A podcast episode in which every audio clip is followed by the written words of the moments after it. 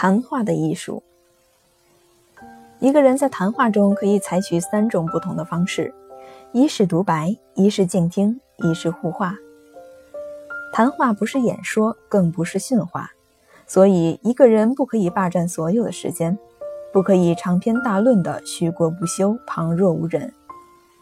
有些人大概是口部筋肉特别发达，一开口便不能自修，绝不容许别人插嘴，话如连珠，音容并茂。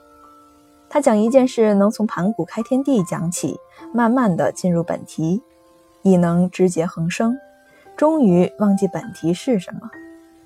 这样霸道的谈话者，如果他言谈之中却有内容，所谓土家言如锯木屑，非非不绝。亦不难觅取听众。在英国文人中，约翰逊博士是一个著名的例子。在咖啡店里，他一开口，老鼠都不敢叫。那个结结巴巴的高尔斯密一插嘴便出眉头。Sir Oracle 在说话，谁敢出声？约翰逊之所以被称为当时文艺界的独裁者，良有一也。学问风趣不及约翰逊者，必定是比较的语言无味。如果喋喋不休，如何令人耐得？有人也许以为嘴只管吃饭而不做别用，对人乃浅口结舌，一言不发。这样的人也是谈话中所不可或缺的，因为谈话和演戏一样，是需要听众的。这样的人正是理想的听众。欧洲中古时代的一个严肃的教派——卡尔特教，以不说话为苦修进，为苦修精进的法门之一。整年的不说一句话，实在不易。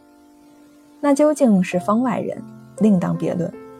我们平常人中，却也有人真能寡言。他效法今人之三缄其口，他的背上应有名曰“今之甚言人也”。你对他讲话，他洗耳恭听；你问他一句话，他能用最经济的词句把你打发掉。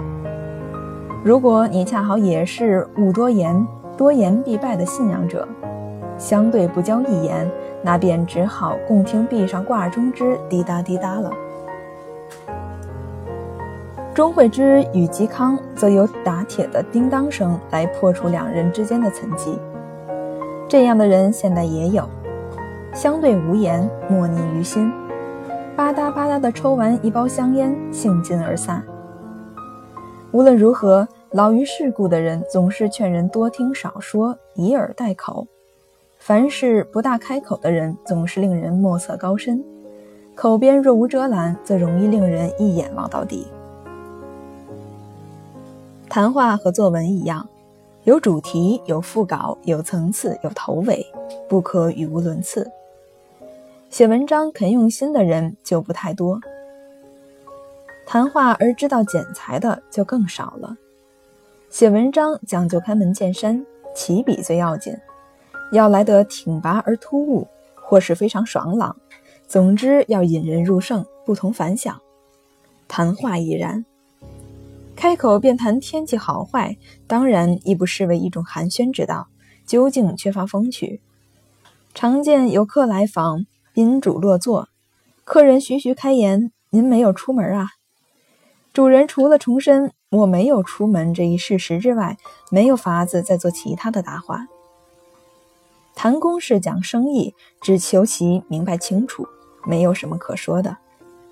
一般的谈话往往是属于无题偶成之类，没有固定的题材，信手拈来，自由情致。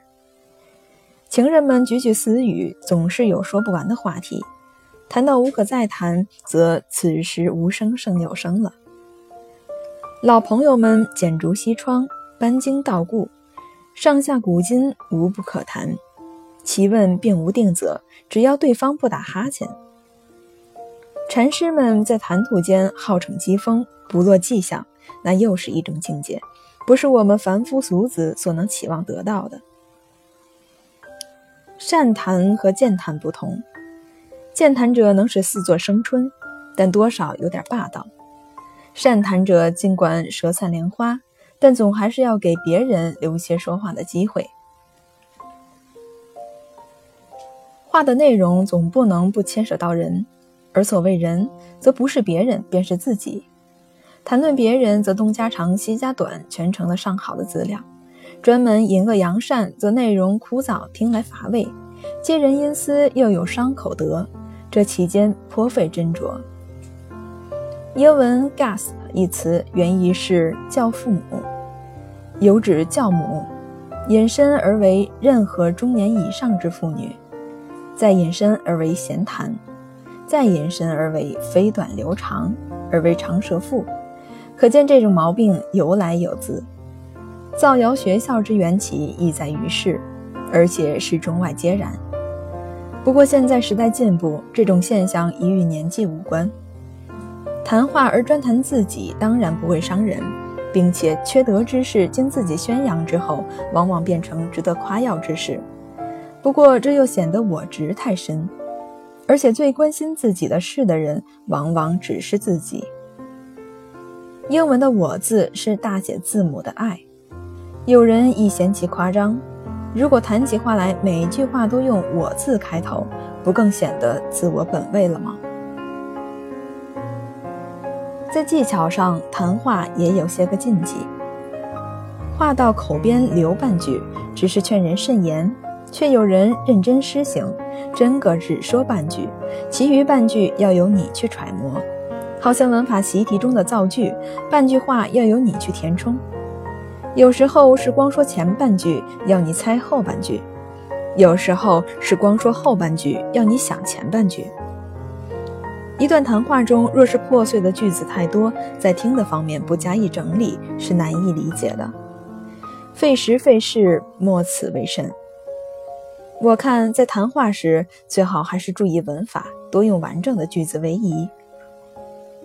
另一极端是唯恐听者印象不深，每一句话重复一遍。这办法对于听者的忍耐力实在要求过奢。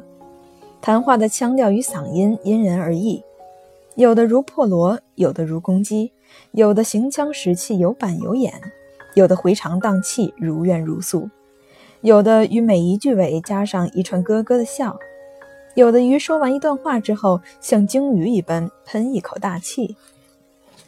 这一切都无关宏旨，要紧的是说话的声音之大小需要一点控制。一开口便血脉喷张，声震屋瓦，不久便要力竭声嘶，气急败坏，此可不必。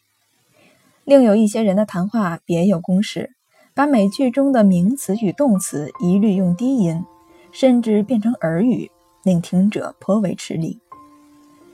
有些人唾腺特别发达，三言两语之后，嘴角上便激起两滩如奶油状的泡沫，于发出重唇音的时候，便不免星墨四溅，真像是谈唾珠玑。人与人相处本来一生摩擦，谈话时也要保持距离，以测安全。